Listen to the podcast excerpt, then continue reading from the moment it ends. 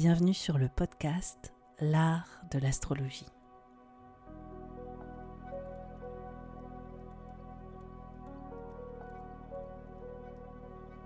Je me présente, je m'appelle Annabelle, je suis astrologue. Dans ce podcast, j'espère te donner une perspective inspirante sur les cycles que tu traverses pour t'apporter plus de confiance. Je pratique l'astrologie comme un art intuitif qui nous permet de remettre du sens à notre trajectoire. Inclusif et engagé, ce podcast a pour but de te donner une nouvelle vision de l'astrologie pour en faire ton propre outil de création. C'est au travers des horoscopes, des décryptages que j'opère, mais aussi grâce aux invités que je reçois, que j'espère te donner des possibilités bien plus lumineuses sur les expériences que tu vis en ce moment.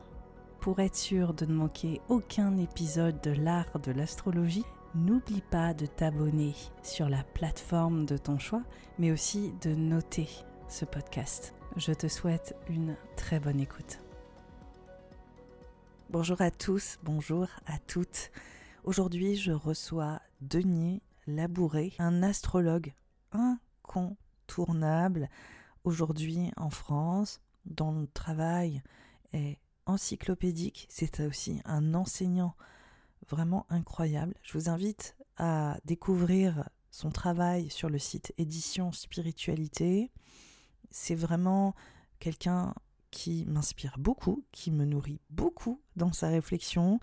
Je peux l'avouer, je suis complètement fan de Denis Labouré. Il y a plein de choses où je suis entièrement d'accord avec lui. Ça me fait beaucoup de bien de parler à un astrologue euh, qui est ancré dans la tradition, tout en euh, posant des réflexions spirituelles aussi sur l'astrologie.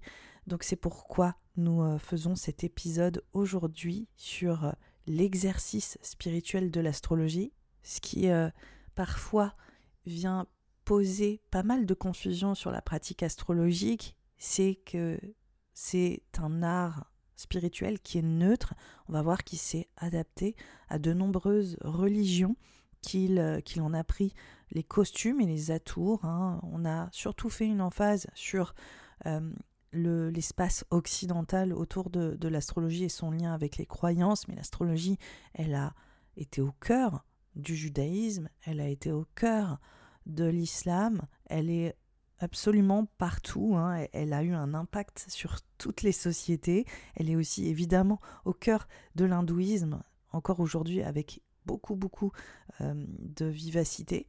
Donc vraiment, cet épisode est passionnant. Je n'avais pas prévu qu'il se passe comme ça et je pense que Denis euh, non plus. Au départ, on devait parler d'astrologie et de religion tout simplement et faire peut-être une, timeline, peut-être un peu scolaire aussi, de la façon dont l'astrologie se corrèle à la religion et aussi comment elle s'en est extrait, hein, quelles sont ses différences. Et en réalité, on a fini par parler de la pratique et de la dimension spirituelle dans la pratique. Voilà. Et ça, c'est fascinant et c'est vrai que c'est un tabou souvent. Euh, évidemment, hein, on sait que l'astrologie, elle est croyance, elle est spirituelle, mais il y a toujours aussi peut-être un tabou sur la dimension peut-être plus médiumnique de l'astrologie, sur le fait que c'est un outil aussi de connexion à soi, aux autres, au collectif, à ce qui nous entoure, euh, au monde aussi. Donc c'est toutes ces questions-là qu'on adresse dans cet épisode. J'espère qu'il va vous plaire. En tout cas, moi, vous allez l'entendre, à des moments, je suis mind blown. Ça veut dire que j'ai carrément le cerveau en ébullition, tellement je suis comblée en fait de la conversation. J'espère que ce sera pareil pour vous.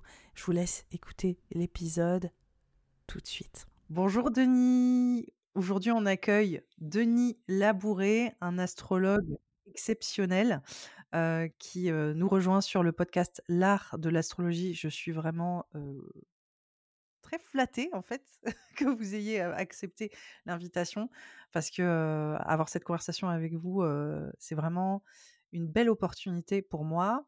Aujourd'hui, on va parler des connexions entre l'astrologie et le monde religieux, donc voir un petit peu quelle est l'histoire commune en fait de l'astrologie dans dans les religions et son lien. Mais juste avant de, commencer, on va peut-être un peu parler de votre parcours, Denis, savoir comment est-ce que vous avez fait la rencontre de l'astrologie qui est au final devenue votre vie? Bonjour Annabelle, merci de m'avoir invité. L'astrologie, c'est euh, une vieille histoire. euh, co- comme je dis parfois à, mon conjoint, euh, le jour où je pousserai mon dernier souffle, ça c'est quand je veux l'énerver. Je lui dis, à propos de l'astrologie, nous nous sommes tant aimés. Bien. Euh, plus sérieusement, j'ai été. euh, alors, je suis né tout à fait accidentellement à Paris. Je dis accidentellement parce que c'était au hasard des mutations euh, professionnelles de mon père. Et euh, très gravement malade tout de suite à la naissance, des suites de l'accouchement, une septicémie, etc. Donc, j'ai été expédié chez mes grands-parents à la campagne, qui étaient paysans. et voilà. En sachant pas si j'allais survivre euh, ou pas, mais l'air était bien meilleur que l'appartement insalubre que mes parents, qui n'avaient pas beaucoup d'argent à l'époque, euh, habitaient. Euh, Et hum, ma grand-mère me racontait toujours que lorsque j'ai su euh, marcher, euh, la nuit, elle venait euh, dans la chambre euh, et puis euh, elle me trouvait pas dans le petit lit euh, et elle allait dans le jardin et là elle me trouvait en train d'applaudir la lune. Voilà. Donc c'est voilà exactement. Alors quand beaucoup plus tard je suis devenu astrologue, elle était encore vivante.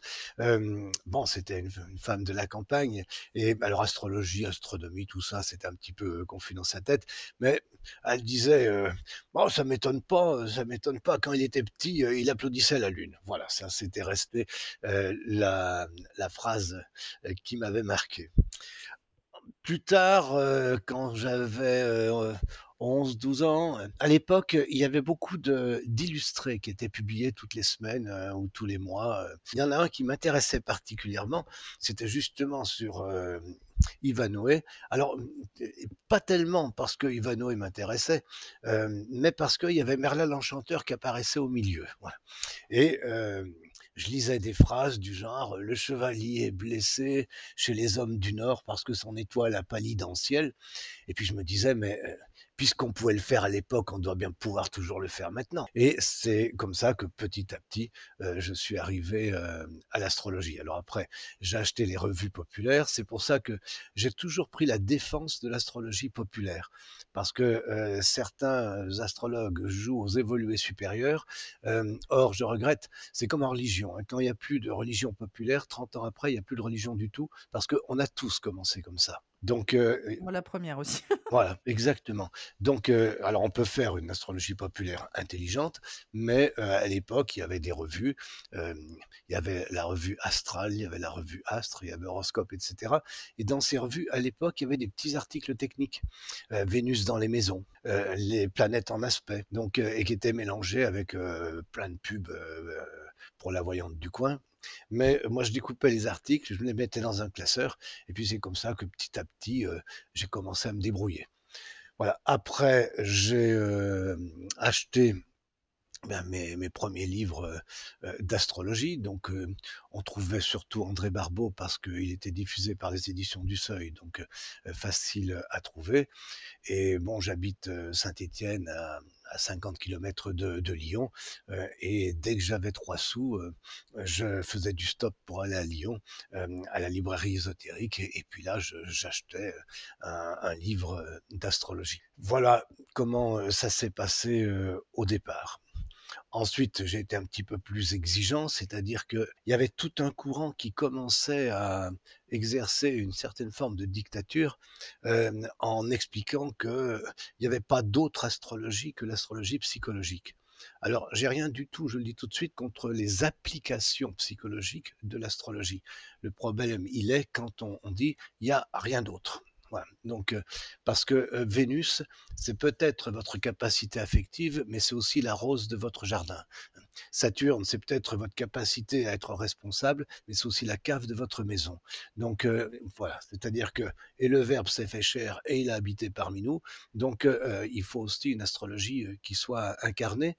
Et on avait déjà un peu de mal à trouver des livres, sauf des livres un peu plus anciens, Volgin, Gouchon, etc., euh, qui, euh, une vision, euh, euh, j'allais dire, holistique de l'être humain, c'est-à-dire qui ne réduisent pas l'être humain à son petit moi.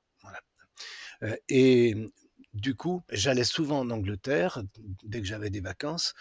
et là, il y avait deux ou trois librairies ésotériques euh, qui vendaient notamment euh, une revue indienne, l'Astrological Magazine de Raman. Et puis, euh, j'achetais ces revues quand j'allais à, Londres, et à ma grande surprise, je voyais que là, on avait une astrologie concrète, euh, sans le moindre complexe, euh, et que cette astrologie faisait tout ce qu'on m'expliquait qu'on ne pouvait pas faire ici.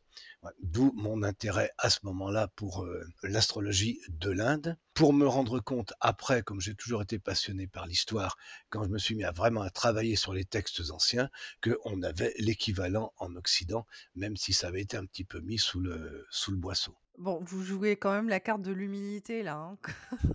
Là vraiment là, il y a beaucoup d'humilité. Ah, j'ai Saturne dans le signe ascendant, alors on se refait pas. Ah oui, parce que vous êtes, vous êtes formé vous êtes formé en Angleterre? Alors, j'ai été euh, membre très longtemps. Euh, Quand je dis très longtemps, euh, mon premier métier, je travaillais pendant 10 ans.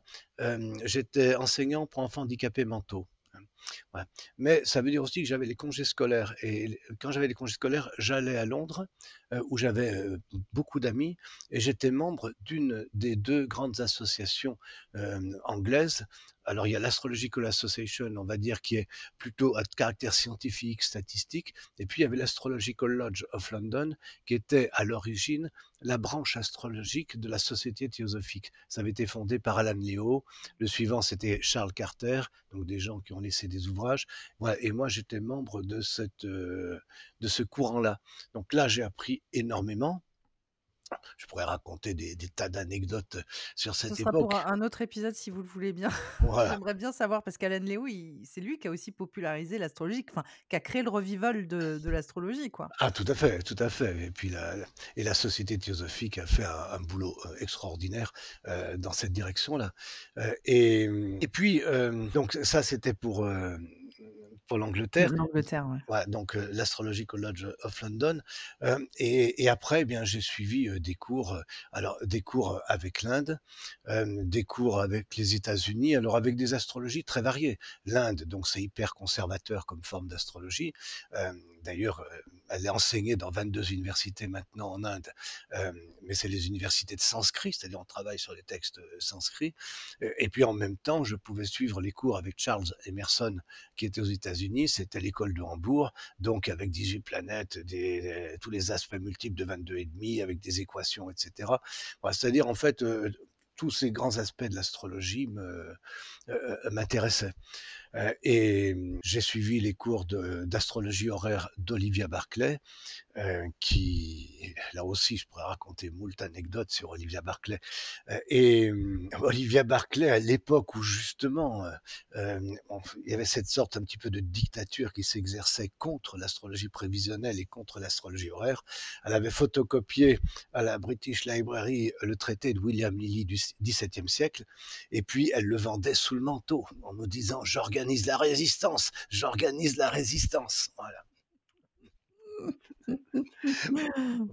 C'est Et, génial. et pour, et pour l'anecdote, euh, Olivia Barclay qui avait un, un caractère très trempé, dirons-nous. Et J'étais en train de suivre son cours. Alors, il faut dire, euh, là, vous, bon, vous dites que, que, que j'aime pas me vanter, mais enfin, sur les 450 inscrits, euh, il y a eu moins de 40 diplômés. hein.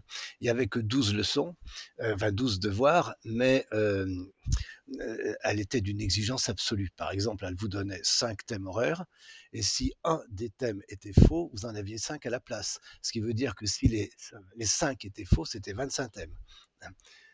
Voilà.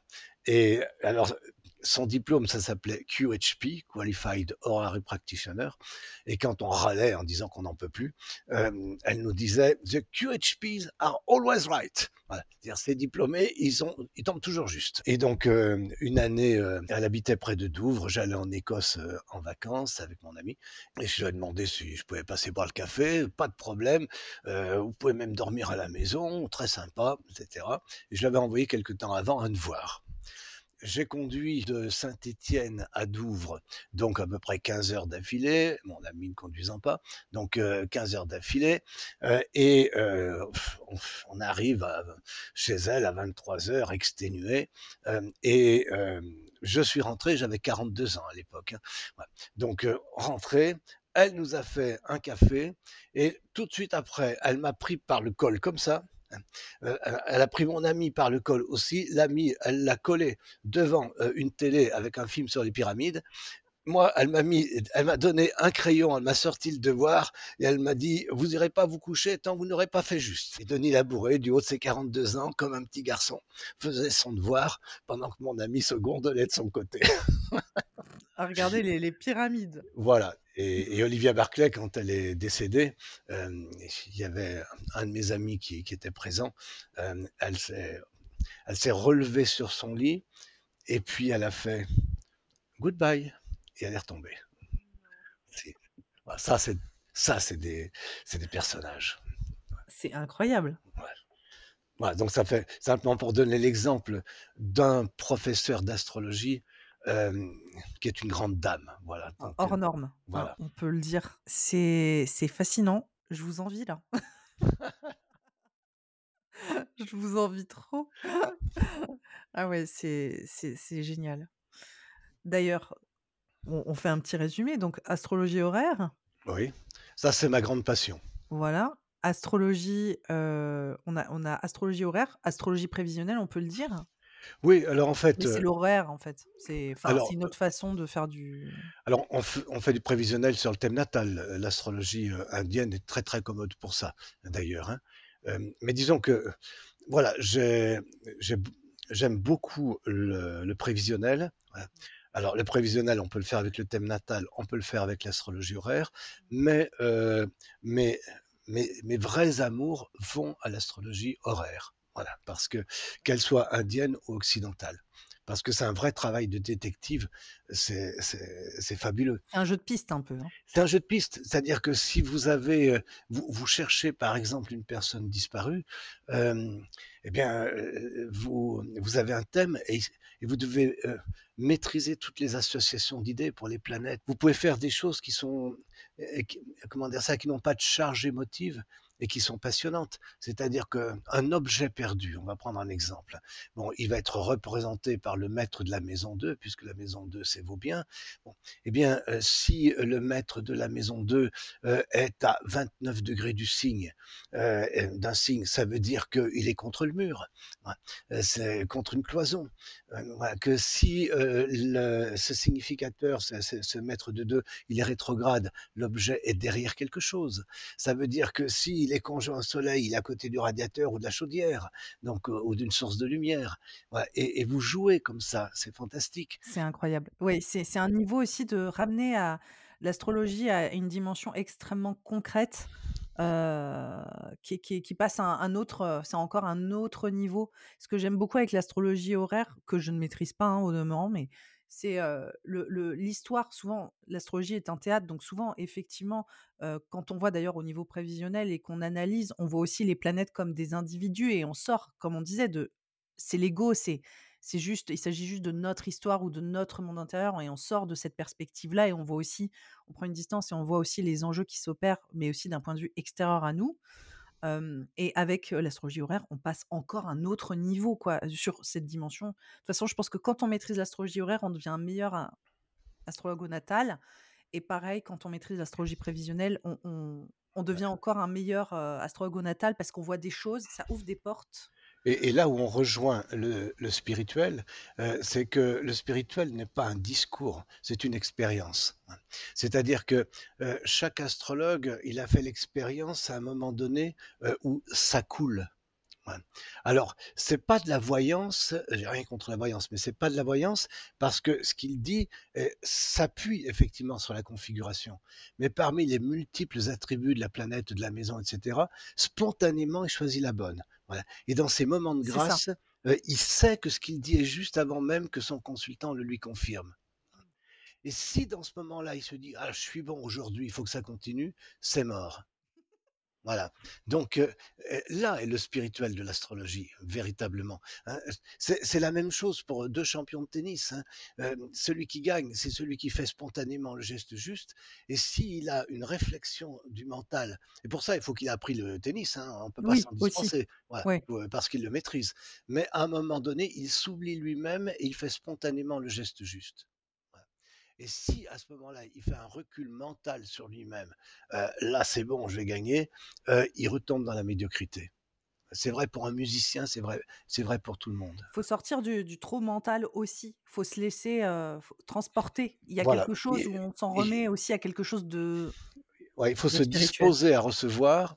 Et, et c'est ce que je dis à mes nièces. hein, je dis, vous êtes connectés à droite, à gauche, devant, derrière. Moi, ce qui m'intéresse, c'est que vous soyez connectés verticalement. Après, la marque de l'opérateur, je m'en fous. hein. Donc, euh, mais l'important, c'est la connexion. Alors que comme euh, les amis qui, qui vont écouter cet enregistrement pratiquent tous un petit peu l'astrologie, euh, je vais leur donner un petit secret justement. hein. En astrologie horaire, l'astrologie horaire représente la situation dans laquelle on se trouve pour le moment où le thème est tracé. Donc vous êtes la personne qui pose la question. Vous êtes donc dans quelle maison? La une, Voilà. Mais et l'astrologue qui vous fait face, il est dans quelle maison? Le descendant. Voilà, la maison 7. Oui. En astrologie, le, le message, l'information, c'est quelle maison? La maison 3 Voilà. Donc, le, mes- le message que délivre l'astrologue, ça va être la troisième, comptée de la 7, c'est-à-dire la maison 9. Or, c'est la maison du Dieu. Mmh, magnifique. Voilà.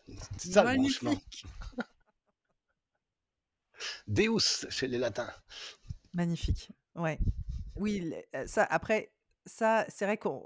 Dans l'astrologie moderne, on sait que c'est l'astrologie spirituelle, mais c'est vrai que dans l'astrologie traditionnelle, c'est littéralement la, la maison de, de Dieu. Enfin, voilà. Exactement. C'est dit de manière beaucoup plus euh, synthétique. Qui, parle voilà, à ce moment-là, c'est ça. Ouais, parce que je veux dire par là que c'est pas un discours sur euh, le- les dettes karmiques ou je sais pas quoi. C'est un état, le C'est pas la 8. spirituel. C'est Voilà. pas la 8. Ouais, ça- C'est euh, un état. Ouais, complètement. Non, non, il y a, une- il y a une part, euh, il y a une part d'intangible, il y a une part euh, justement qui, qui sort de, de, de la technique. Enfin, je veux dire, sinon tout le monde serait, serait excellent. Enfin, il y a quand même autre chose qui se joue euh, Co- dans, dans la pratique de, de l'astrologie. Ce qui Comme nous disait amène, Jé- Jérôme Cardan, Jérôme Cardan, donc astrologue célèbre, donc, mais c'est en même temps celui qui a inventé le joint de cardan pour les bagnoles. Hein. Enfin, c'était pas fait pour les bagnoles au départ. Voilà. Donc, mais Jérôme Cardan, il avait écrit il y a dans l'homme quelque chose qui l'aide à deviner. Voilà.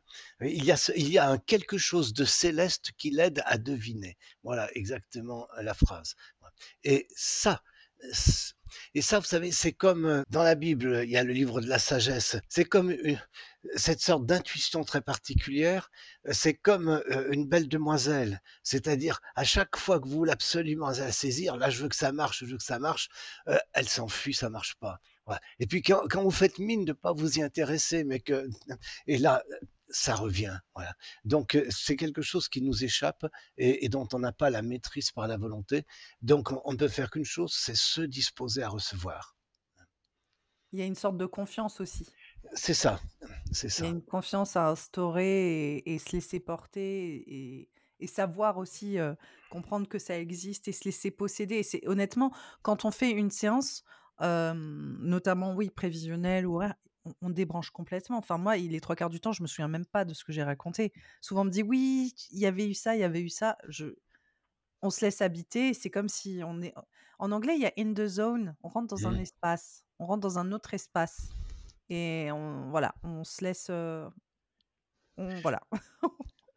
on partage. J'ai j'ai eu très longtemps un ami qui est décédé maintenant, un ami anglais, qui était remarquable en astrologie, mais qui a eu un défaut, c'est qu'il n'a pas écrit grand-chose. hein. Donc, euh, du coup, euh, il n'y a que ce qui a été transmis oralement qui, peut survivre. Euh, et euh, un jour, dans la voiture, euh, il me disait, pour que ça marche, il faut que l'astrologue ait la foi, la foi dans son astrologie. Et euh, là, ça me permet de parler encore d'une autre expérience. Chaque astrologue a l'expérience de de faire une interprétation euh, et avec une certaine technique, un certain procédé avec lequel il se sent à l'aise. Et puis les années passent et dans son cheminement, c'est un autre procédé qui peut après prendre le dessus. Eh bien, le premier procédé se met à ne plus marcher. C'est-à-dire que quelque part, euh, il y a quelque chose qui n'est si c'était uniquement les règles, les ordinateurs vous interpréteraient les, voilà, le feraient. Il y a quelque chose d'autre.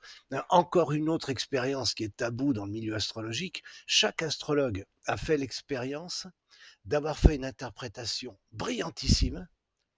Et quand le consultant est sorti, il reprend le thème et il s'aperçoit qu'il s'est trompé dans ses calculs. Bah, tous, les, tous les astrologues l'ont fait. On a tous vécu ça. Voilà. Et même, et même pire, c'est que si jamais il dit bon, je vais refaire l'interprétation avec un thème juste, eh il sera moins bon le gars, parce que il n'y a plus cette euh, cette autocommunication de quelque chose qui se produit. Souvent, souvent, a, on peut se tromper d'année, par exemple. Et ce qui est intéressant, c'est que souvent il y a des placements similaires, il y a le même ascendant, mais il y a des choses qui changent quand même, qui font que le thème n'est pas, voilà. Mais c'est étonnant, c'est comme si ce, thème qui remonte peut-être avant la naissance ou qui se passe deux, trois ans après ou quoi, c'était imposé et mine de rien, les informations sont quand même tout à fait pertinentes. Vous avez, vous avez Marie-Louise von Franz, qui était euh, vraiment euh, disciple de Jung euh, et fidèle disciple de Jung. Je dis ça parce que il faut savoir que les textes de Jung sur la divination, dans les traductions françaises, ont été empêchés pendant des décennies. Hein. C'est-à-dire, il fallait donner une image de Jung bien propre sur soi. bon. et alors qu'ils existaient en allemand. Euh, et Marie-Louise von Franz a fait un livre qui s'appelle Psychologie de la divination.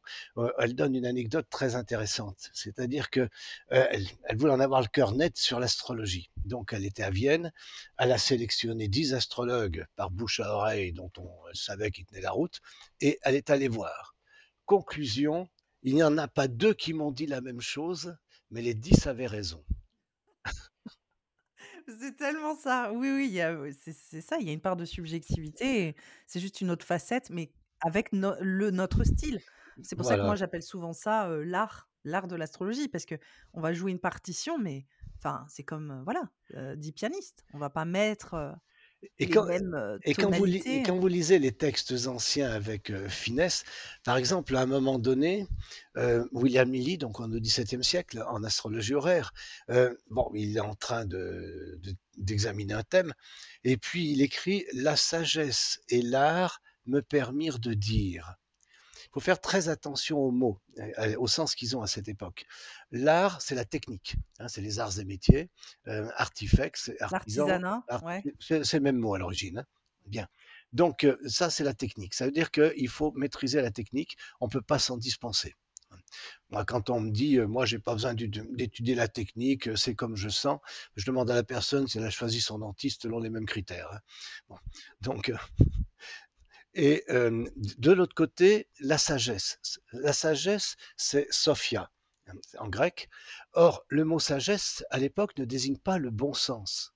Le mot sagesse, c'est une référence biblique pour ces gens-là. C'est une intuition qui vient d'en haut. C'est une inspiration qui vient d'en haut.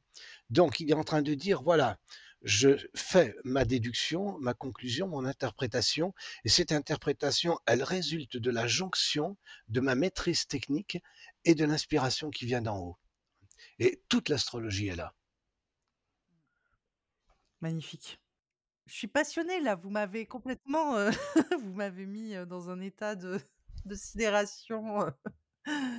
Donc j'adore ce genre de conversation. Ce qui nous mène à la dimension spirituelle de l'astrologie qui est souvent voilà niée, qui est souvent réprimée ou en tout cas qui c'est difficile de laisser cet, aspect de l'astrologie vraiment évoluer parce qu'il y a une sorte de maintenant l'astrologie c'est vrai que c'est devenu c'est devenu un divertissement. Alors c'est un, ça a toujours été un divertissement, je pense, plein de manières, mais c'est vrai qu'il y a, il y a une sorte de, de déni autour de la dimension totalement spirituelle aussi de l'astrologie, dans la volonté de la, de la filier à une forme de science vérifiable ou, à, comme on disait, à une dimension science comme de la psychologie ou. Puis il y, a beaucoup de gens qui réinventent l'astrologie pour ne pas avoir à l'étudier. Hein. Imagine-t-on un musicien qui n'aurait jamais étudié une œuvre d'avant mai 68. Je veux dire, c'est absurde, ou un peintre, c'est absurde. Donc il y a des grands, il y a des monuments euh, des maîtres passés. Et comme disait Saint Bernard, voilà, euh, si je vais plus loin que les maîtres passés, c'est parce que je suis juché sur les épaules, leurs épaules. Hein.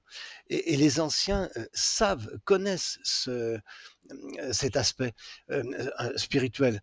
les textes indiens sont encore plus clairs là-dessus. C'est-à-dire que si par exemple vous êtes en pleine consultation, eh bien des textes indiens comme le Prashnamarga vous dit tout ce qui se passe dans cet univers pendant l'acte de consultation est signifiant. C'est-à-dire un objet qui tombe, euh, un, bruit à l'extérieur, euh, et c'est signifiant, euh, et l'astrologue doit le prendre en compte. C'est-à-dire qu'on est là dans un, il n'y a plus de dedans et de dehors, il y a simplement un, un état où tout ce qui survient dans l'univers est un message de l'univers envers moi-même. Et l'astrologue indien ne va avoir aucun complexe à changer son interprétation parce que quelque chose vient de se produire au cours d'interprétation, c'est-à-dire la tasse de café tombe et se casse. il va rectifier son interprétation. Incroyable. Ça, je ne savais pas. vous allez avoir aussi, à l'époque, évidemment, les thèmes sont tracés à la main, hein, ce ne sont pas des hiéroglyphes trachés par une imprimante. Et alors, souvent, c'était par terre et on avait un bâton. Eh bien, si le bâton casse, ça signifie quelque chose. Ça veut dire que si le, trait ça rencontre une pierre et que le trait ne se marque pas à un certain endroit, ça signifie quelque chose. Voilà, C'est-à-dire, en fait, on, se met dans un état très particulier. La science du respire également, c'est-à-dire la, narine qui se met à respirer le mieux ou le moins bien euh, est en soi signifiante. Vous avez le Shiva Shvarodaya, euh, qui est un texte, la divination par le respire, et euh, que des vrais astrologues utilisent aussi. C'est-à-dire ce qui se passe au niveau corporel chez l'astrologue a un sens. Donc on n'est pas du tout dans une sorte de, science naturelle purement objective. Ça, ça n'existe pas, ça, en astrologie.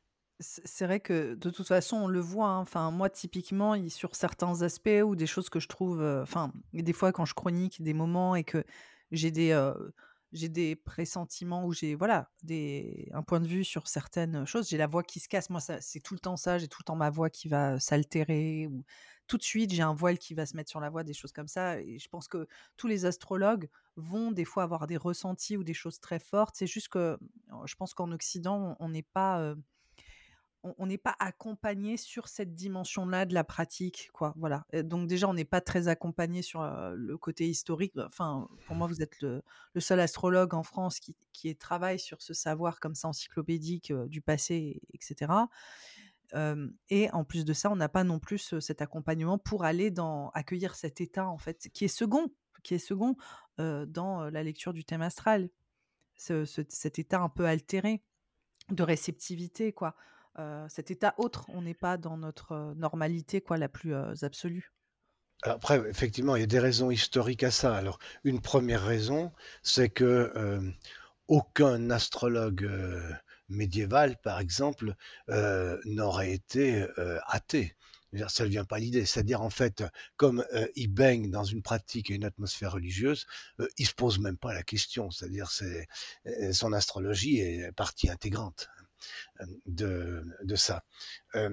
ensuite, il y a l'autre raison qui est une raison historique, c'est que que ce soit pour l'islam ou que ce soit pour le christianisme, l'astrologie a été acceptée sans aucun problème, et je dis bien sans aucun problème, y compris par les plus grands docteurs de l'Église, saint Thomas d'Aquin, saint Albert le Grand, etc., à condition que ce soit une branche des sciences naturelles et non pas un procédé divinatoire. Donc tous les astrologues vont s'engouffrer dans la brèche, évidemment. Donc ils vont se mettre à parler d'influence astrale, d'influence des astres, alors que euh, pour les, euh, platoniciens, euh, les astres ne sont pas la cause, ils sont le signe. Voilà, c'est toute la différence. C'est-à-dire que euh, d'un côté, on étudie les influences physiques des astres sur l'être humain. Euh, de l'autre côté, on dit voilà, euh, quand l'horloge de la cour de l'école marque 16h30, les enfants sortent. Ce ne sont pas les aiguilles de l'horloge qui font sortir les enfants.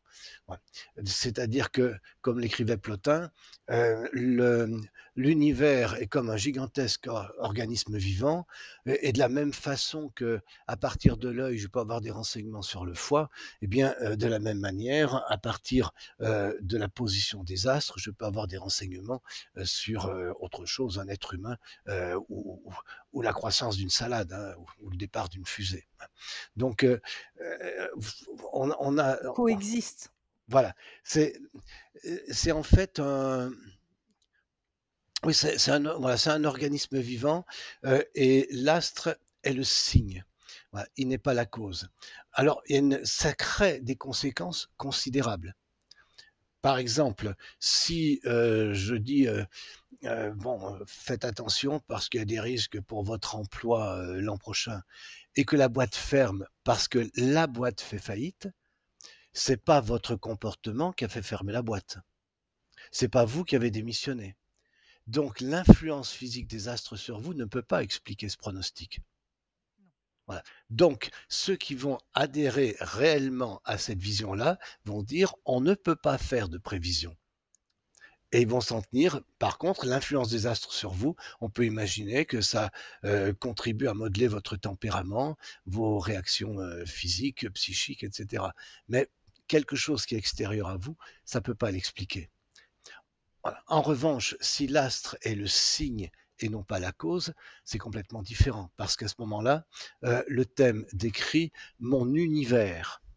L'univers qui est dans ma conscience et mon champ mental, dont le corps, dont la psychologie, mais mon univers, j'ai des parents, euh, j'ai les personnes dans ma vie, voilà, des personnes, partenaire, euh, ma voiture, hein, donc euh, le mur dans ma cave. Exactement, c'est-à-dire que c'est c'est mon mon monde. Et il faut bien voir il faut bien voir ces notions d'analogie. C'est ce qu'on on se disait euh, tout à l'heure euh, hors micro, c'est-à-dire que euh, le Saturne, c'est aussi c'est mon squelette. C'est pas que mon sens de la responsabilité. Saturne, c'est la cave de ma maison. Donc, euh, si euh, c'est un objet perdu, euh, peut-être que ça va me renseigner, peut-être que ça va me donner une info. Moi, pour des personnes disparues, j'ai été consulté par la police, donc ça c'est arrivé. Voilà, Vénus, c'est la rose de votre jardin, comme je, je disais. C'est-à-dire que c'est tout mon univers qui est une figure de style une métaphore d'un jeu que je lis aussi avec les planètes, mais ce pas les planètes qui le causent.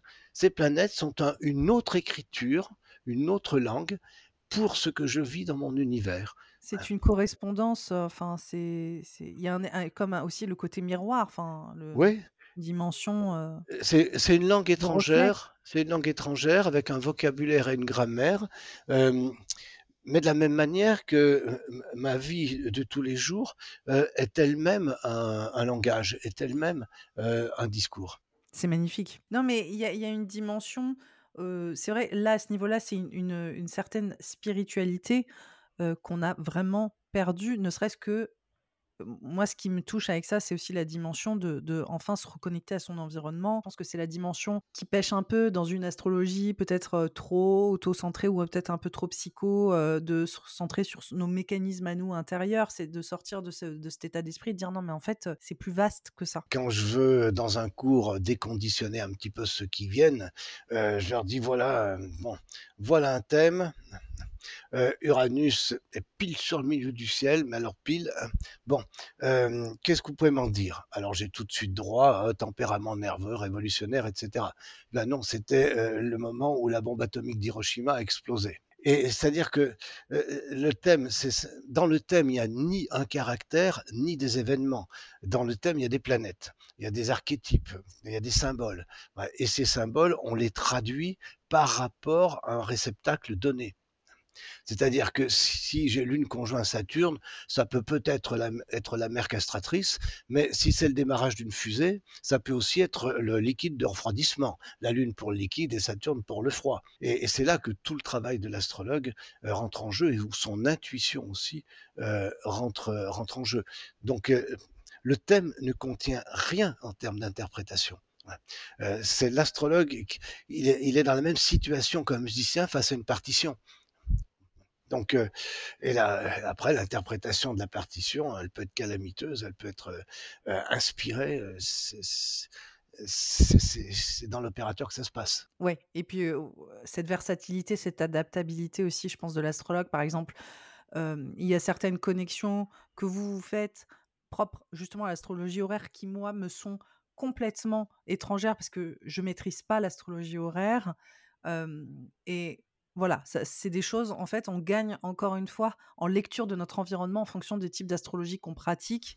Et l'astrologie horaire, sur cette dimension extrêmement concrète, qui sort de cette individualité psychique ou émotionnelle, euh, c'est un des meilleurs outils pour maîtriser euh, justement l'astrologie dans cet environnement euh, tangible, d'une manière qui sort de notre réalité intérieure, on va dire. Donc, ça me donne envie du coup de, de commencer à m'y pencher vraiment plus, plus précisément. Et, je crois qu'il faut aussi vraiment distinguer entre destinée et fatalité, parce que ce sont deux mots qui sont contraires l'un de l'autre, parce qu'on va lire, euh, oui, euh, l'astrologie prévisionnelle et fataliste d'abord. Euh, c'est vraiment ne jamais avoir lu le moindre traité traditionnel, depuis Ptolémée qui explique que les Égyptiens ne nous auraient pas laissé autant de moyens de pouvoir contrer les influences astrales euh, s'ils avaient pensé que euh, tout était déterminé, en passant par les exorcismes babyloniens, les talismans médiévaux, la psychothérapie, euh, il n'y a rien de fataliste là-dedans. Les Grecs disaient seuls les héros, alors pour eux les héros c'était les gens qui s'étaient transcendés, seuls les héros ont une destinée. Ça veut dire quoi? Ça veut dire que quand je parle, je suis en fait mu par des conditionnements et des programmations ne serait-ce que le langage que j'utilise, euh, le chinois n'aura euh, pas la même logique sous-jacente. Hein. Donc euh, il y a des programmations. Ça, c'est la fatalité. Et ces programmations ne sont pas vraiment mon identité véritable. C'est le résultat de tout ce que, ce que j'ai vécu et puis de ma biologie aussi. Si je prends un musicien, que, un violoniste, euh, j'écoute le violoniste, et puis je dis, euh, là, il jouait divinement bien. Eh bien, ça veut dire que il s'était oublié lui-même. Si je dis il n'était plus lui-même, c'est là que je me trompe. Il était enfin lui-même. C'est-à-dire qu'il était passé au-delà des programmations, des mécanismes, des automatismes, et il était vraiment à sa juste place. Il était habité, comme ouais, Il était habité, mais par lui-même, par, son identité véritable. Donc il était branché. eh bien, ça, la destinée, c'est ça, c'est cet état-là. Donc euh, il s'agit pour nous de justement de passer de la fatalité à la destinée, c'est-à-dire de trouver cette position où le choix n'est même plus nécessaire. Euh, où je fais spontanément le choix juste, le geste juste. Parce que pour la plupart des gens, libre arbitre, ça veut dire quoi? Ah, euh, je veux avoir le droit de choisir entre ceci et cela. Vous hésitez, mais il y a belle lurette que tous ceux qui vous connaissent savent ce que vous allez finir par choisir. Il y a vous qui ne le savez pas. Quand mon père est mort en 98, euh, ma mère avait décidé de, changer la voiture. Il avait une grosse voiture, ça n'allait pas du tout à ma mère. Donc euh, elle change sa voiture. Et puis à la même époque, je changeais moi aussi de voiture. Et je vais voir ma mère. Et je garde ma voiture derrière la sienne. Quand j'ai choisi ma voiture, c'était une Clio, euh, et puis le garagiste, il m'a donné le choix entre toute une palette de couleurs, j'achetais neuve, hein. donc euh, toute une palette de couleurs. J'ai longtemps hésité entre la bleue, la verte. Bon, finalement, j'ai pris la verte et puis un certain vert. J'arrive, je me garde derrière la voiture que venait d'acheter ma mère. C'était une Clio et du même vert. Voilà. Donc, là, euh, ma notion de libre arbitre en a pris un coup. Parce que j'ai choisi, et j'ai choisi librement. Donc, euh, je crois que la, vraie question n'est pas euh, je suis libre, je suis libre, je suis libre. La vraie question, c'est puis-je devenir libre et comment? Et ça, c'est un cheminement. Un cheminement corporel, un cheminement psychique, un cheminement spirituel, mais c'est un cheminement. Quand on lit les textes traditionnels, il faut revenir aux sources de la façon dont c'était réfléchi à l'époque il y a une autre traduction qui est littérale et il y a la traduction aussi contextuelle de l'époque, comme vous l'avez dit aussi avec, heu, William Lilly. Donc heu, c'est des choses à saisir et à comprendre sur cette notion de libre arbitre qui était totalement différente aussi, heu, à l'époque, et à l'époque, on utilise beaucoup le les élections, c'est-à-dire le choix du meilleur moment pour faire la chose, parce que c'est justement l'antidote. Si vous voilà, si vous avez un thème qui est calamiteux pour, heu, mmh, pour sur le plan sentimental, heu, bah, ça peut arriver, il y a des gens où c'est calamiteux le plan sentimental. Bon, eh bien, hem, à ce moment-là, vous pouvez faire votre cérémonie de mariage, heu, à, heu, une date où les configurations font antidote par rapport au thème natal. Voilà et ça, c'était, le la grande méthode, heu, classique. Ouais, c'est c'est cou c'est en quand même courant, hein. Moi, je regarde quand même, Ouais. quand je fais des choses quand même, globalement. Je m'y intéresse et puis ça pose une intention. Après, il faut pas non plus tout, enfin, je veux dire, on c'est c'est c'est ridicule de rentrer dans une obsession de de de du tout contrôle ou quoi que ce soit.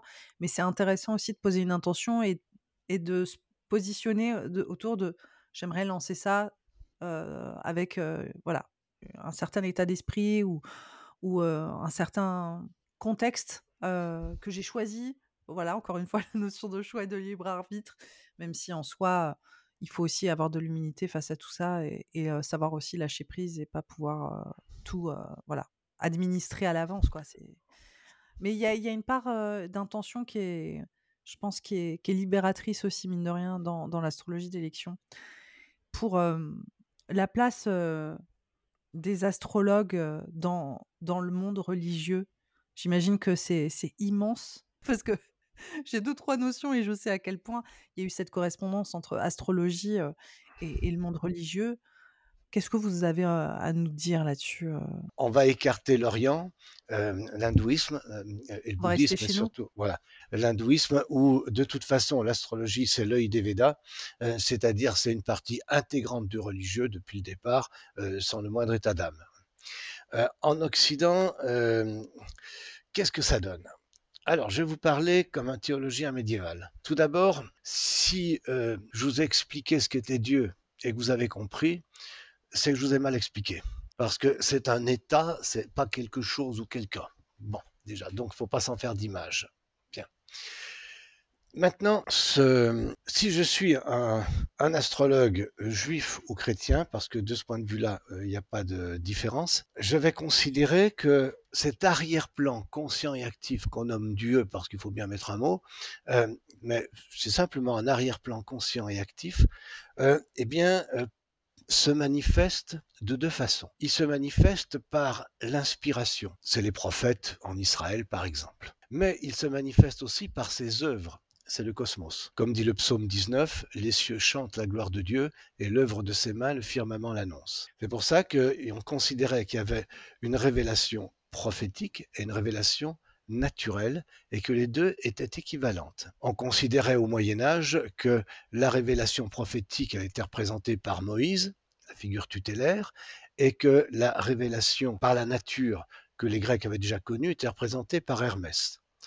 Et si vous tapez sur un moteur de recherche la cathédrale de Sienne, hein, vous verrez qu'à l'entrée, il y a un immense pavement où c'est Hermès en céramique qui est représenté sur quasiment, enfin, sur, je sais pas combien, c'est 15 mètres de, de côté.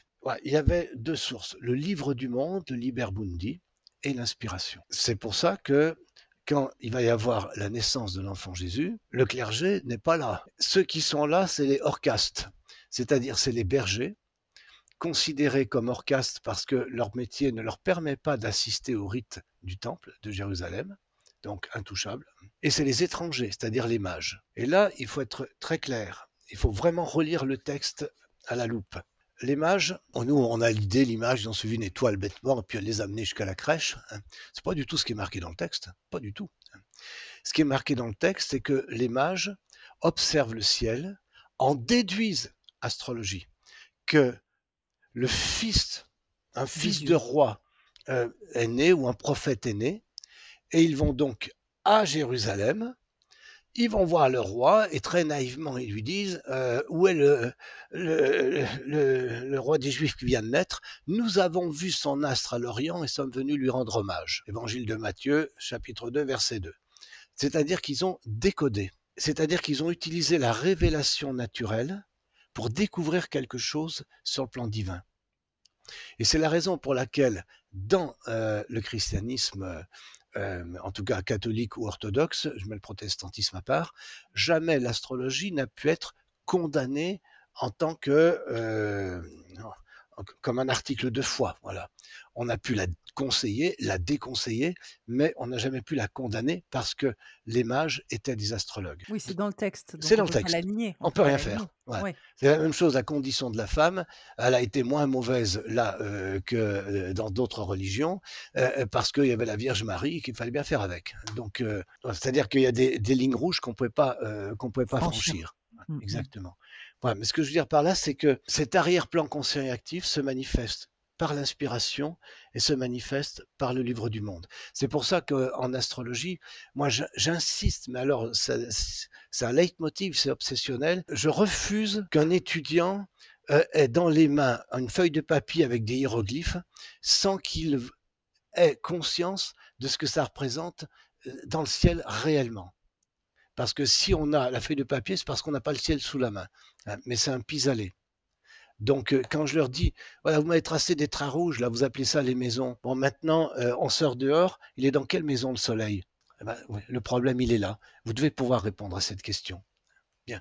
Ben, c'est un champ d'expérience. Non, je vous demande, le soleil, dans quelle maison il se trouve, parce que vous avez tracé un trait, un certain endroit dans le zodiaque, et ça correspond à quelque chose. De la même façon, euh, c'est la pleine lune. Elle est dans quel signe? Attendez, la pleine lune, c'est quand la lune est en face du soleil. Le soleil, chaque année à la même date, est au même endroit. Donc, si vous n'êtes pas foutu de savoir où est la pleine lune, il y a un gros problème. Donc, euh, il... m'améliorer sur le sujet. Hein. Je précise aussi. Non, si, le soleil est en scorpion, là, la pleine lune, c'est quand la lune est en face. Donc, la lune est nécessairement en taureau. Oui. Voilà. Donc, euh, non, non, non, pas, là-dessus, mais sur le fait de repérer. Euh, dans le ciel, in situ, le côté de in situ, de vraiment identifier. Oui, bah, les maisons placidiennes, c'est les plus utilisées. on prend le lever du soleil, on prend le moment où il finit de monter pour commencer à descendre, ça s'appelle le milieu du ciel. Non, le milieu du ciel. Hein. Milieu du ciel, oui. Et à un tiers du temps qu'il lui faut, on trace un trait, c'est la maison 12. À deux tiers du temps, on euh, du temps, on trace un trait, c'est la maison 11. Donc euh, à ce moment-là, euh, actuellement, à l'heure où on se parle, le Soleil, il est quelque part un peu après le début de sa descente, c'est-à-dire qu'il est probablement proche, voilà, c'est ça, proche, de la cuspide de 9. Donc j'insiste là-dessus. Alors, et là, je vais refaire le, le rapprochement avec le spirituel. Les, le zodiaque, le zodiaque tropique, celui qui est habituellement utilisé en Occident, qu'est-ce que c'est? C'est la respiration de la lumière dans l'année, puisque c'est calé sur les solstices et les équinoxes, c'est le rapport jour-nuit. Hein. Si on a le Soleil sur le même degré du zodiaque, même si on est né une, euh, des, années, à des années d'écart, ça veut dire qu'on est né quand le rapport jour-nuit est le même. Vous, saviez que vous étiez poète là parce que vous faites jubiler la respiration de la lumière. Mais c'est magnifique. Non, c'est ça, les solstices d'hiver, c'est quand. Oui, oui, je sais, mais quand même, il y a une façon de le dire. Les, les, maisons, donc ça c'est la respiration de la lumière dans l'année. Les maisons, les maisons, c'est le lever du soleil, la croissance de la lumière, la culmination, le déclin, etc. C'est la respiration de la lumière dans la journée. Et puis après, vous avez vos petites taches de lumière. Euh, si Mars se veut violence parce qu'il est rouge. Bon. Donc, euh, etc. Eh bien, quand euh, vous, quand vous êtes rebranché sur, la nature, vous n'avez plus en main une feuille de papier, vous avez une boule de lumière. Voilà. Vous avez une boule de lumière hein, qui est vivante, et, et qui vous parle. Et là, vous êtes véritablement astrologue. Et là, vous êtes vraiment dans la dimension spirituelle de l'astrologie, je répète une fois de plus, ce qui n'est pas un discours, euh, qui est un état, qui est une expérience. Bon, là, je joue au professeur. Là. mais en même temps, vous l'êtes, mais euh, c'est ouais, magnifique. ce que vous dites. Bref, comme je disais à mes nièces, l'essentiel c'est d'être connecté verticalement. Le nom de l'opérateur, je m'en contrefous, hein, mais il en faut un. Voilà. Com- euh, complètement. Et là, sur ce- cette place de justement de des astrologues au, sein de la religion, il y avait cette connexion, comme vous dites, intrinsèque. Enfin, je veux dire, c'était absolument pas dissocié. Il y avait en- entre guillemets l'apparition aussi des trois, comme vous dites, les rois mages dans dans la Bible qui représentent l'astro, enfin les astrologues ou en tout cas le lien et la connexion entre voilà cette boule de, de lumière, enfin notre univers et euh, notre réalité euh, matérielle et tangible. On sait d'ailleurs quelle était la configuration. hein. Kepler l'a identifiée. Oui, c'était tout simplement. Alors, il faut savoir que chez les anciens, euh, les grandes, les naissances de dynasties, les fondateurs de religions, etc., on évaluait ça avec les conjonctions Jupiter-Saturne. Donc, euh, c'était la, grande méthode de prévision en astrologie mondiale. Euh, or, euh, on a en l'an moins 6 et moins 5, euh, on a une, une conjonction Jupiter-Saturne qui, par le jeu des rétrogradations, se refait et sur laquelle Mars vient se rajouter, ce qui fait une configuration extrêmement lumineuse. Et ça se passe dans le signe des poissons, dont la Palestine est un des attributs dans l'astrologie de l'époque. Donc, ils ont réellement fait leur boulot d'astrologue, tout simplement. Ils sont à côté, en Mésopotamie, ils disent en Palestine, eh bien, il y a un prophète ou, ou un fils de roi qui vient de naître. Bon, ben, ils vont, euh, ils vont à la capitale se renseigner. hein. GPS spirituel. Ouais. Alors, c'est là que Hérode, qui est, Hérode est mort en moins 4. Donc, automatiquement, on sait que euh, Jésus est né avant, hein, par définition. Donc, euh, donc, ça correspond bien à cette configuration-là. Mais dans le texte après, Hérode leur dit bon ben quand vous l'aurez trouvé, vous viendrez me le dire. Il dit hommage hein, euh, parce que évidemment lui il veut l'éliminer parce qu'un fils de roi ça l'arrange pas. hein. Euh, et c'est à ce moment-là que une lumière leur apparaît ou une étoile, et c'est ça qui va avoir un caractère miraculeux. Mais c'est dans un deuxième temps seulement. Et il est marqué à la vue de l'étoile, ils éprouvèrent une grande joie. Voilà. Eh bien, ça, c'est pour moi la phrase la plus merveilleuse. À la vue de l'étoile, ils éprouvèrent une grande joie. Ça, ça résume aussi accessoirement votre vie. en- Alors, C'est tellement ça. Mais pourquoi ensuite, enfin, cette trajectoire de l'astrologie, elle est éminemment, donc elle est éminemment spirituelle. Et puis, comme on, on l'a dit, on, on parle là de l'Occident, parce que si on parle de l'Inde, c'est même pas un sujet, parce que elle est au centre de la vie spirituelle de, tout le pays, en fait. Et ensuite, on a euh, le monde médiéval arabe où il y a encore, encore une fois une autre, une autre histoire, parce que l'astrologie était au centre de, de la culture. Maintenant, effectivement, elle est peut-être plus aussi euh, prédominante qu'elle l'a été. Et nous, en Occident, qu'est-ce qui s'est passé sur cette vie occidentale extrêmement spirituelle, quand même? Enfin, je veux dire, on a été. euh, voilà. Et ensuite, pourquoi est-ce qu'il y a eu cette dissociation? Vous l'avez mentionné hein, rapidement là au début, mais il y a eu cette dissociation et le fait que l'astrologie, justement, euh, elle est restée corrélée, mais en même temps, c'est plus en plus lié à une forme de science, en fait, au final. Ah, il faut distinguer plusieurs époques. Euh, on a euh, Saint Augustin, hein, et Saint Augustin, on est à l'époque où l'Empire romain s'effondre, euh, et Saint Augustin, dont une des nombreuses conneries, ça a été d'inventer le péché originel, mais ça c'est une autre question.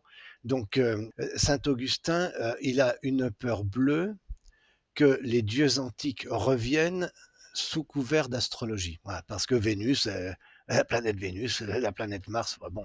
Donc, euh, donc du coup, Saint Augustin est violemment opposé à l'astrologie. C'est en quelle année ça? Donc là, on est au fin du IVe euh, siècle, début 5e. Donc, euh, ouais, et Saint Augustin va avoir un certain poids. Donc lui, il est en Afrique du Nord. hein. Euh, il était à Carthage. Euh, et, mais on va arriver à l'époque carolingienne. Là, il y a une renaissance de la culture carolingienne. Quand on dit qu'on a tout appris des Arabes, c'est pas vrai. Euh, il y avait euh, au Mont Saint-Michel, au Mont Cassin, etc., euh, des traducteurs qui avaient déjà traduit beaucoup de choses. Simplement, elle n'avait pas été diffusée. Euh, donc, on a une renaissance carolingienne. À ce moment-là, l'Église euh, évangélise euh, de gré ou de force les peuplades germaniques. Et ces peuplades germaniques ont des pratiques magiques. L'astrologie, l'Église veut lutter sur le même terrain. Donc, ce qu'elle va faire, elle va promouvoir l'astrologie parce que c'est une méthode divinatoire, mais qui se veut rationnelle. C'est une alternative en fait. C'est-à-dire on n'évoque pas des dieux, des démons et des machins, euh, voilà, quand, on veut faire de l'astrologie. Donc euh, il y a une promotion par l'Église de l'astrologie. Ce qui va se passer, étape suivante, c'est quand euh, va, on va arriver vers le XIIe siècle. À ce moment-là, l'astrologie arabe pénètre dans l'Occident latin. C'est ce qui va d'ailleurs amener la pensée d'Aristote en Occident. C'est par les traités d'astrologie que Aristote pénètre en Occident. Mais c'est le modèle aristotélicien qui va s'imposer, c'est-à-dire Aristote, lui, il parle vraiment en termes d'influence des astres. Et donc la notion d'astre comme signe va disparaître. Et il va y avoir des théologiens qui vont réfléchir sur est-ce que l'astrologie est licite ou pas, et par exemple, saint Thomas d'Aquin, qui est donc euh, l'un des grands noms de l'Église catholique, euh, va dire la chose suivante. Si ce que dit l'astrologue, c'est la conséquence des influences astrales, l'astrologie est licite. C'est-à-dire, si les astres sont la cause physique de ce que dit l'astrologue, l'astrologie est licite. Si les astres sont les signes sans être la cause, on est dans du divinatoire et l'astrologie est illicite oui, donc pas le choix en fait. Exactement. Donc à partir de là, tous les astrologues vont s'engouffrer dans la brèche, vont continuer de pratiquer exactement la même chose d'ailleurs, hein, ça ne les gêne pas du tout, quitte à ce que ce soit complètement contradictoire avec le discours, hein, mais vont s'engouffrer dans la brèche. Alors on a même par exemple Saint Albert le Grand, docteur d'Église, quand je dis docteur de l'Église, c'est un titre hein, dans l'Église catholique qui veut dire que l'enseignement est impeccable.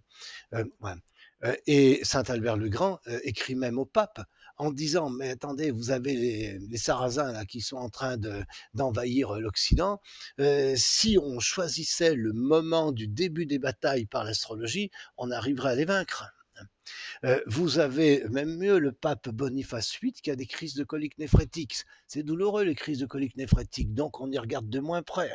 Hein. Et euh, il fait emprisonner Arnaud de Villeneuve, qui est astrologue et alchimiste à la fois, Arnaud de Villeneuve lui fait un talisman zodiacal, bon, avec euh, préparé au moment où. Oui, oui, oui. Est astrologie d'élection. Voilà. Donc ça met un terme définitif et radical au colique néphrétique du pape. Le pape le fait libérer. On a même la lettre par laquelle il remercie Arnaud de Villeneuve. Donc, Saint Albert le Grand nous dit même que ce qui est, ce qui n'est pas chrétien, c'est justement de ne pas utiliser l'astrologie.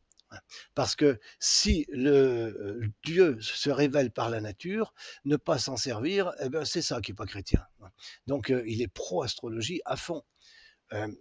Euh, Saint Thomas d'Aquin est plus mesuré dans sa position, mais même Saint Thomas d'Aquin, il va écrire, ça c'est dans la Somme contre les gentils, il va écrire que le talent du métier est, visible dans le, dans le thème astral. Oui, Ouais, bah ça, c'est vraiment, c'est c'est frappant. Enfin, on n'a pas besoin de. Oui, mais voilà, mais je veux dire par là, c'est reconnu par les plus hautes autorités religieuses et ça pose aucun problème. Le, fameux cardinal Daï, justement, sur lequel j'ai beaucoup travaillé, je rappelle en trois mots l'épisode. En 1378, on élit un pape. Hein. Bon, et puis six mois après, ceux qui l'ont élu, ils n'en sont pas contents. Donc ils décident, hein. voilà, donc il décide d'en élire un autre. Sauf que le premier ne veut pas démissionner. Résultat, on se retrouve avec deux papes, un à Rome, un à Avignon, euh, qui se font concurrence. Euh, et là, ça fait un peu tâche, mais comme la politique s'en mêle, euh, certains pays soutiennent un pape, l'autre pays d'autres papes, etc. Et ces papes meurent après, et, les cardinaux qu'ils ont nommés élisent un successeur. Bref, il y a deux lignées de papes comme ça, et la plaisanterie continue jusqu'en 1409. Et à ce moment-là, euh, ça commence à ruer dans les brancards dans la population elle-même, en disant Ça commence à suffire la comédie. hein. Euh, Et euh, le cardinal Dailly, qui était chancelier de la Sorbonne, le gars du pape, enfin qui avait une grande carte de visite, qui était euh, évêque du Puy, entre autres, euh, le Puy-en-Velay à côté de chez moi, là, il se dit, est-ce que c'est la fin des temps ou pas? Parce que si c'est la fin des temps, on ne peut rien faire. Tout, tout va, partir en, vrille. hein. Si c'est pas la fin des temps, on peut agir. Comment il fait pour le savoir? Eh bien, il prend les textes arabes, d'Abou Machar notamment, euh, et il va utiliser ces fameuses conjonctions Jupiter-Saturne, et pour savoir si c'est la fin des temps ou pas. Et il va conclure, en 1414, euh, il va conclure en disant la chose suivante. C'est pas la fin des temps. En revanche, ce que je peux vous dire, et il va l'écrire trois fois, hein, ce que je vais vous dire, c'est que en l'an 1789, les lois et les religions seront subverties. Et il écrit ça en 1414. Waouh. Donc en, en 1409, il y avait deux papes. En 1409, on dit on va en élire un une bonne fois pour toutes, si bien que en 1409, on se retrouve avec trois papes parce que les deux autres ne veulent pas démissionner. Ouais, et en 1414, quand tout le monde déprime, le cardinal Dailly, il sort ça. On peut régler le problème parce que euh, pour l'instant, on est tranquille. Il dit il y aura une dissension, on en 1414, il y aura une dissension dans la chrétienté dans un siècle. Et Luther, c'est 1517. Et en 1789, les lois de la religion seront subverties. Mais Et ça- correspondait à deux euh, conjonctions Jupiter-Saturne, Bon, voilà. justement. euh, en, Bon, voilà. Voilà, puis après, il y, a- Il y avait aussi d'autres. voilà, pour affiner. Voilà. Ouais, bien sûr. Voilà. Et donc, à ce moment-là, en 1414, euh, il pousse à ce qu'on convoque un concile. Euh, on fout tout le monde dehors. Quand je dis tout le monde, les trois papes, on en élire une fois pour toutes. On envoie l'armée pour ceux qui veulent pas démissionner. euh, et puis, et on règle le problème. Voilà. C'est pour ça que, à ce moment-là, indirectement, l'astrologie a sauvé l'Église catholique. Elle a apaisé euh, justement cette tension. Voilà. Il y a eu une solution astrologique au final. Une Voilà. solution astrologique. qui a permis d'agir. Et d'avoir euh, éventuellement aussi des, des clés. Bon, après, on ne sait jamais euh, exactement la, la forme exacte, mais il y a eu une sorte de prémonition. Il a eu une sacrée fulgurance, Ah ben André Barbeau. André Barbeau avait écrit c'est vertigineux, hein. C'est-à-dire effectivement. Euh, euh, alors, en toute honnêteté, pour avoir reconstitué les calculs, euh, il y a eu un petit coup de main du Saint-Esprit hein, qui, a- qui a soufflé en même temps. hein. Voilà, pour qu'il tombe juste. Parce que, exact parce que effectivement, on aboutit à 1789, mais il y a certaines opérations où, si on veut être très rigoureux, c'est pas tout à fait ça, quoi. Voilà. Mais la conclusion était juste. Donc, c'est, on rejoint ce qu'on disait au départ, c'est-à-dire qu'il n'y a pas que la Il n'y a pas mathématique. que ça. Ouais, ouais, Voilà. ouais. Il a eu un support et puis ensuite, lui, il a. Il a... Voilà. D'accord. Ouais, inté- super intéressant. Mais au niveau astrologique, c'était bien 1789. Ah ben, de toute façon, ah oui, oui. Ouais, euh, mais c'est juste que lui s'y est mal pris. euh, Enfin, non, c'est-à-dire en fait, non, c'est-à-dire que euh, les calculs lui permettent d'aboutir à 1789, ouais. de l'interpréter correctement, religion et loi subverties. Mais que le détail des calculs, euh, parfois, euh, à désirer. voilà, laisse à désirer. C'était pas un bon, euh, un bon mathématicien, quoi. voilà. Mais je pense que, mais et quand je dis ça, c'est pas une critique, c'est pour montrer que le, Oui, oui, j'ai compris. hein. voilà, la- quelque chose pourvoit à la carence. Mais euh, de toute façon, de savoir euh, dire, enfin, d'avoir dit les choses avec cette précision-là, voilà, c'est c'est de son fait. Parce que on peut faire plusieurs hypothèses. Et il n'a jamais rien prédit d'autre dans sa vie. hein. C'était uniquement. Non, non, mais je veux dire par là, c'est pas, on n'a pas choisi une date parmi toute une série qu'il aurait donnée. Donc, euh, il n'a pas fait d'autres prédictions dans sa vie. La seule chose qui l'intéressait, c'était cette histoire de, de, il voulait de- sa réponse, quoi, au voilà, final. de multiplication des papes qu'il fallait résoudre. hein. Incroyable. Enfin, donc, il- même le fait de, de- de se dire, je vais aller regarder l'astrologie, il le fait qu'à ce moment-là.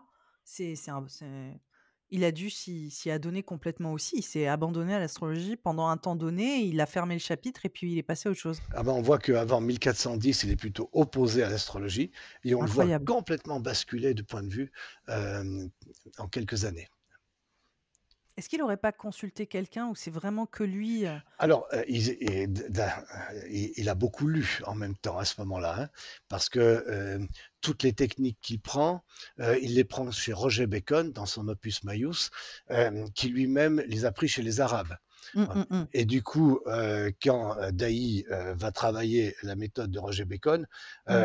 il va voir quelles sont les sources et ensuite il va aller lire les textes arabes en question.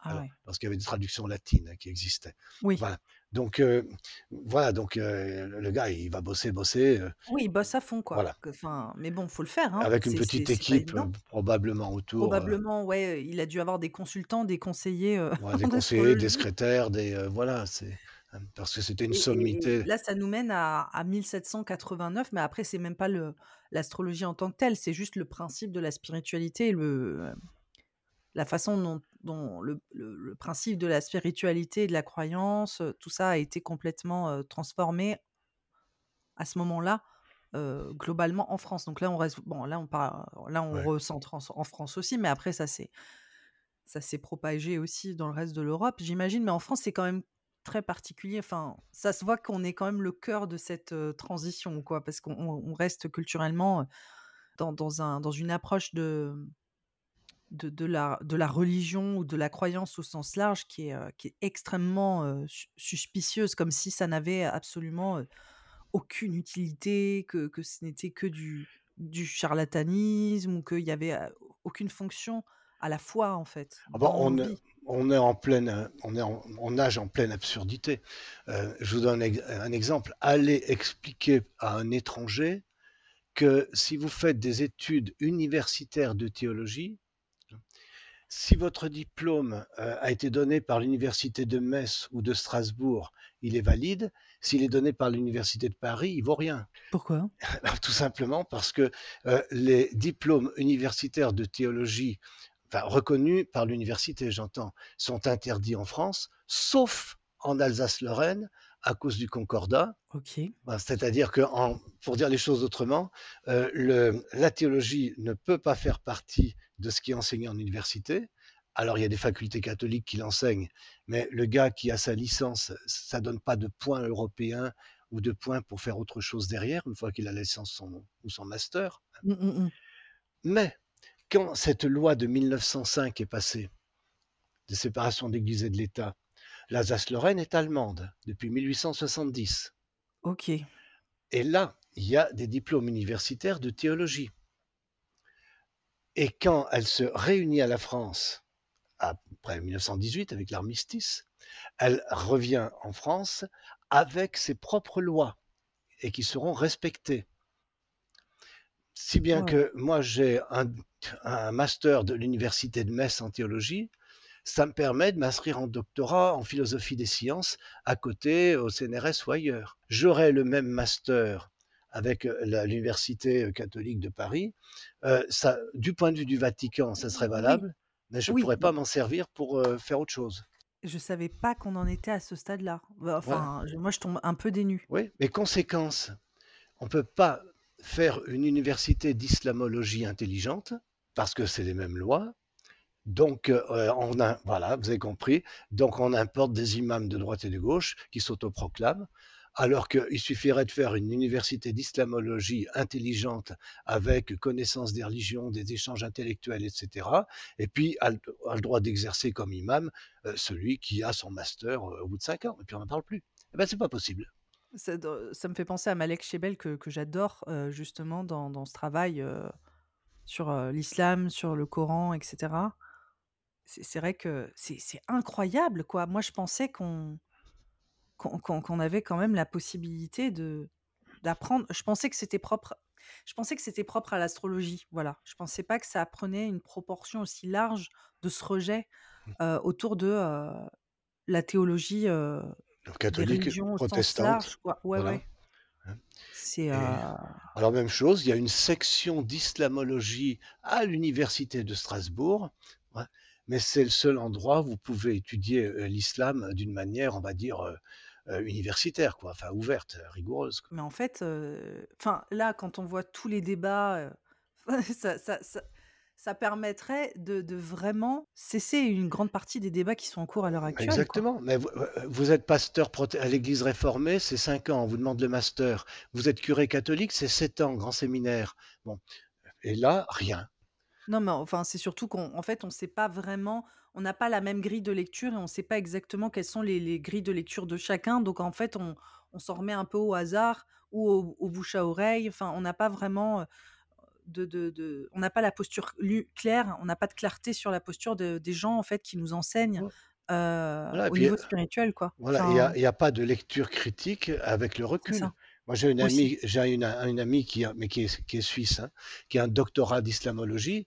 Heu, parfois, je lui demande un renseignement quand je veux pas je veux écrire quelque chose où je où j'évoque l'islam et je veux pas dire de conneries, je lui demande. Bon, heu, elle me dit cette on prend un exemple tout bête. Le ce qui a marqué sur les femmes dans le Coran, c'est un progrès par rapport aux tribus bédouines. À partir de là, on a 2 attitudes. L'intention du prophète, c'est un progrès par rapport aux tribus bédouines. Donc, est-ce qu'on doit considérer les femmes exactement pour l'éternité comme elles sont dans le Coran? Ou est-ce qu'on doit continuer, respecter l'intention du prophète qui était l'amélioration du statut des femmes par rapport aux tribus bédouines? Pas du tout la même chose. Ouais, mais il faut pour ça avoir, heu, que que le gars il ait suivi des études d'islamologie avec un esprit critique, avec des échanges culturels, heu, et ainsi de suite. Oui, oui, bah, on le fait au niveau de l'astrologie, quoi. Mmh. On recontextualise, le le savoir astrologique et heu et on va pas l'appliquer bêtement de la même enfin, on va on va savoir le le lire aujourd'hui, quoi, aussi. Enfin, Exactement. un filtre, un prisme différent. C'est ouais, c'est incroyable. Je je pensais pas qu'on en était, c'était aussi grave et pourtant on voit à quel point notre société, on a un on a un gros, gros problème justement de de on n'a aucune, conscience, culturelle autour de la religion, autour de la foi, quand, notamment enfin moi aussi j'ai passé du temps en Angleterre, donc j'ai j'ai pu voir la différence, majeure de de cette société, autour de de la religion, de la foi et Enfin, ça pose absolument aucun problème de respecter, les engagements de chacun, quoi. Sur une vie, spirituelle, tout simplement, quoi. Alors qu'en France, bah, voilà, on est, on est au cœur de de débats inutiles. On perd son temps à des conneries et à côté de ça, il y a des problèmes gigantesques, Oui, qu'on ne traite pas. j'ai l'impression que c'est surtout des encore une fois, il y a beaucoup de manœuvres aussi politiques pour, enfin, porter l'attention sur certains enjeux comme ça liés aux croyances pour faire comme si, on était sur des problèmes, Voilà, majeur, d'urgence absolue, Oui. alors qu'en fait, en vrai, tout tout le monde enfin, je pense qu'une grande majorité des personnes, s'en fichent, quoi. Enfin, c'est pas ça qui va nous, déstabiliser dans notre vie, au au quotidien, quoi. Donc, ouais, il y a vraiment cette fracture en en 1789 et depuis, en France en tout cas, ce qui est pas le cas ailleurs. Je connais pas trop, l'état de des pays, des autres pays européens sur le sujet. J'ai j'ai pas vraiment les tenants et les aboutissants, mais c'est sûr qu'en France, on est très, très stigmatisé. En tant qu'astrologue, on est très, heu, on est très stigmatisé et j'écoutais, heu, d'ailleurs, j'écoutais Robert Hand parler, heu, parler de ça et c'est vrai qu'il parlait, aux États-Unis et en Angleterre qu'il y avait quand même un certain statut à être astrologue. Enfin, je veux dire, c'est pas non plus, il faisait la comparaison avec, des des médiums spirites ou des une médiumnité, peut-être plus, pure, enfin liée à cette à la communication des défunts et cetera. Il disait: «Quand on on est, heu, spiri» je sais pas en en français, C'est spirit, ouais. anglais. Spirit, Oui, parce que c'est spiritualisme, donc mais c'est spirit, Ouais, en fait. spirit, j'ai les mots en anglais parfois. Quand on est, spirit, on est vraiment ostracisé dans la culture. Quand on est astrologue, on est quand on a quand même cette stature, on a cette, cette présence et je me disais: «Bah, non, en fait, enfin, pas chez nous, quoi». Mmh. Enfin, c'est c'est ça revient quand même un peu au même. Alors après, peut-être que je suis un peu de mauvaise foi parce que c'est sûr que les astrologues écrivent plus de livres, ils sont plus présents dans la presse et cetera, mais il faut faut rester sur un une quand même une certaine superficialité, hein. On est là pour divertir, pour amuser la galerie, pour donner quelques voilà, quelques pistes, mais à aucun moment on interroge vraiment le sens profond de ce qu'on fait vraiment et la le message spirituel qu'il y a derrière.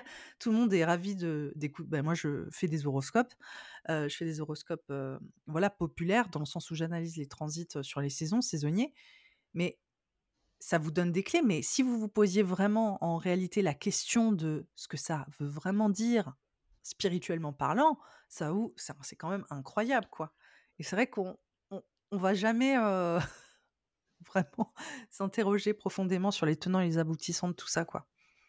Mais c'est vrai que le niveau philosophique des astrologues euh, en France euh, est, pas terrible. hein. C'est, euh, ça reste souvent une espèce de New Age un peu bâtard. C'est difficile de, de défendre notre position quand il y a un discours de ce genre qui, qui, donne l'impression d'être le discours officiel entre guillemets de, de l'astrologie. Moi, c'est mon gros combat, le, New Age. J'ai aussi un. Je vous l'ai pas dit, mais j'ai aussi une activité où je fais d'autres podcasts où je parle de- des dérives du New Age, etc. Donc, c'est vraiment pour donner des pistes et puis pour savoir distinguer, faire la différence entre une pratique spirituelle, une véritable pratique spirituelle et une pratique New Age qui est justement plus développement personnel, quoi, très individualiste.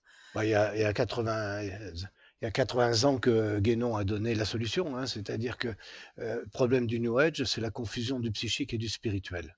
Ouais, On croit faire du spirituel alors qu'on fait du psychique.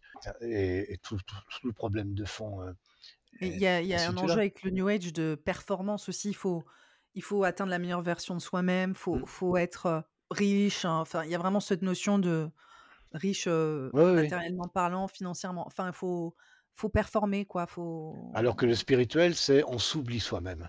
Dans un cas, c'est que ma volonté soit faite. De l'autre cas, c'est dans l'autre cas, c'est que ta volonté soit faite. Ouais, il y a, il y a une, il y a une autre approche, en fait, euh, de, de, oui, de la spiritualité. Il y a un autre point de vue. Voilà, il y a un autre axe de vue, il y a une autre perspective. C'est toute la Mais euh, différence entre la Lune et le Soleil. La Lune est le reflet du Soleil. Euh, la Lune est le psychique, le Soleil est le spirituel. Là d'où vient la lumière. Mais pourquoi est-ce que, à votre avis, l'astrologie, elle peut passer comme ça? On n'a pas parlé trop des autres religions à part la chrétienté, mais je veux dire que pourquoi est-ce qu'elle est d'un coup elle s'adapte comme ça? Mais C'est incroyable. l'astrologie est vivante. L'hindouisme, euh, l'astrologie, l'islam. il y a Valère Lemay qui avait écrit des choses extraordinaires là-dessus il y a euh, 50 ou 60 ans. Donc euh, l'astrologie, elle s'est habillée avec les dieux grecs. Mm. Et quand les dieux grecs se sont effondrés, euh, l'astrologie s'est habillée avec les dieux romains. Et quand les dieux romains se sont effondrés, l'astrologie s'est habillée avec Aristote pour pouvoir survivre. Et quand Aristote s'est effondré au XVIIIe siècle, l'astrologie s'est habillée avec les oripeaux du scientisme. Et quand le scientisme s'est effondré, elle s'est habillée avec les oripeaux de la psychologie et que de la théosophie, d'abord le karma, le machin, le truc. Quand la théosophie s'est effondrée, elle s'est habillée avec les oripeaux de la psychanalyse. Et quand le freudisme et compagnie s'effondrent, eh bien, un voilà. peu quand même. Eh ben, Ouais. ça, elle est en train de s'habiller avec d'autres oripeaux. Euh, et le, chien crève à chaque fois, mais l'astrologie continue. Mais encore une fois, ça revient à ce qu'on disait, c'est-à-dire c'est encore le miroir de son environnement. Donc en réalité, le message de fond reste le même, la forme, en fait, euh, peu importe en vrai. Elle prend, comme disaient Les les, courants. comme disaient les anciens Rose-Croix, elle prend les vêtements du pays qu'elle traverse. Ouais. Hein. C'est là où c'est mercurien, où l'astrologie est Et- 100% et mercurienne. exactement, exactement. C'est Voilà. magnifique.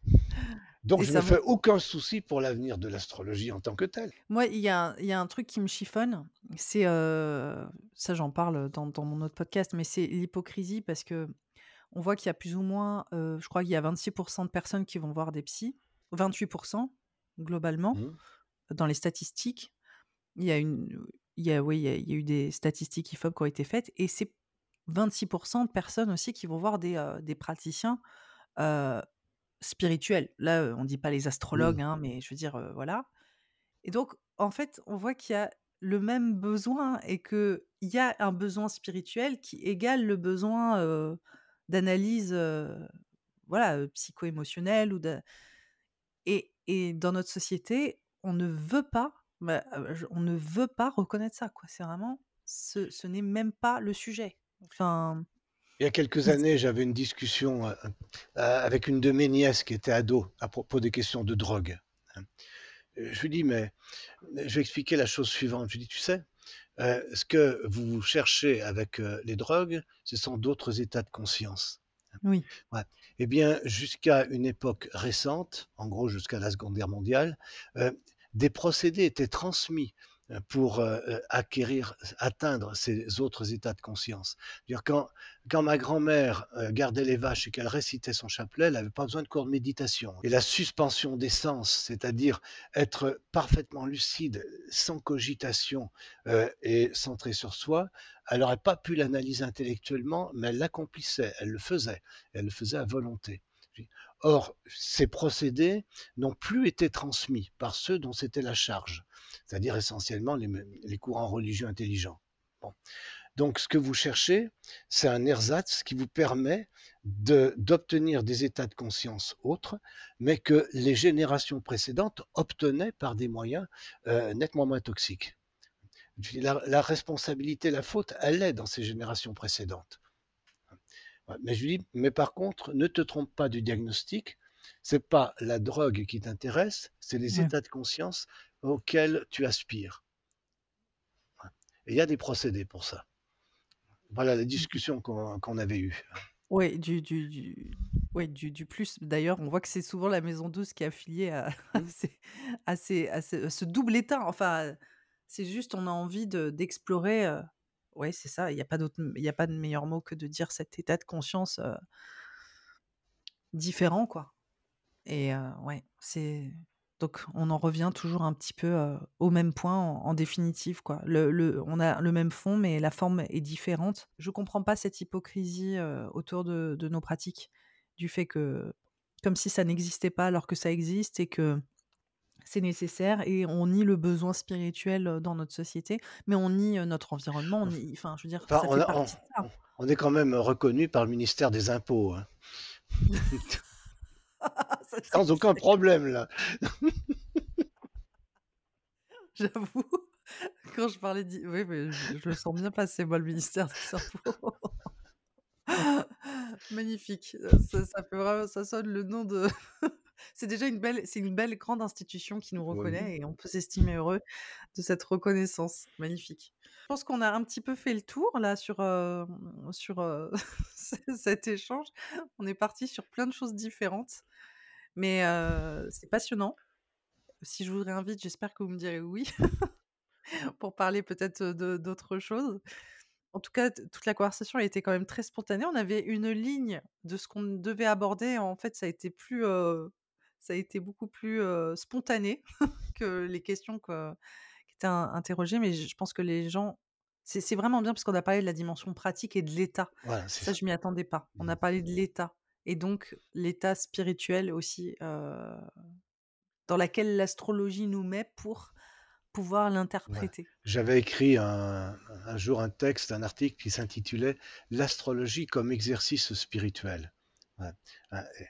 Et je pense que effectivement, si euh, s'il y a une chose que je souhaite qu'on retienne de, de, cette conversation, c'est que la, euh, la, le versant spirituel de l'astrologie n'est pas un discours, hein, on n'est pas en train de causer là de, de dette karmique ou de ou d'autres choses. Non, c'est un état c'est un état. Et cet état, les grands astrologues l'ont connu. Euh, et cet état, il est accessible à qui veut s'en donner la peine, mais à la condition de se rebrancher sur une tradition qui nous vient du fond des âges et pour laquelle on n'est qu'un chaînon. Et de pas vouloir, c'est moi qui réinvente tout, c'est mon moi, c'est la nouvelle méthode, etc. Ça, non, ça, ça ne marchera jamais. Je comprends pas pourquoi il n'y a pas forcément cette volonté de passation et de toujours trouver la solution à l'astrologie, mais il n'y a pas de solution à trouver, il n'y a pas la solution miracle de l'astrologie. L'astrologie est, elle a son histoire, se connecter à cette histoire de l'astrologie sans chercher à dire j'ai enfin trouvé la réponse. Et on ne dépasse un héritage qu'après l'avoir euh, digéré. Hein. C'est une règle de psychologie de base, hein, ça. Aussi. Du coup, on repart sur la, sur la psychologie.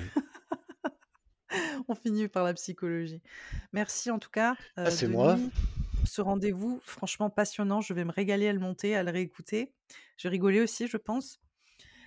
Ça va être. non, je pense que les personnes vont énormément apprécier cette conversation. Je sais déjà que je vais avoir des super commentaires dithyrambiques sur cet épisode.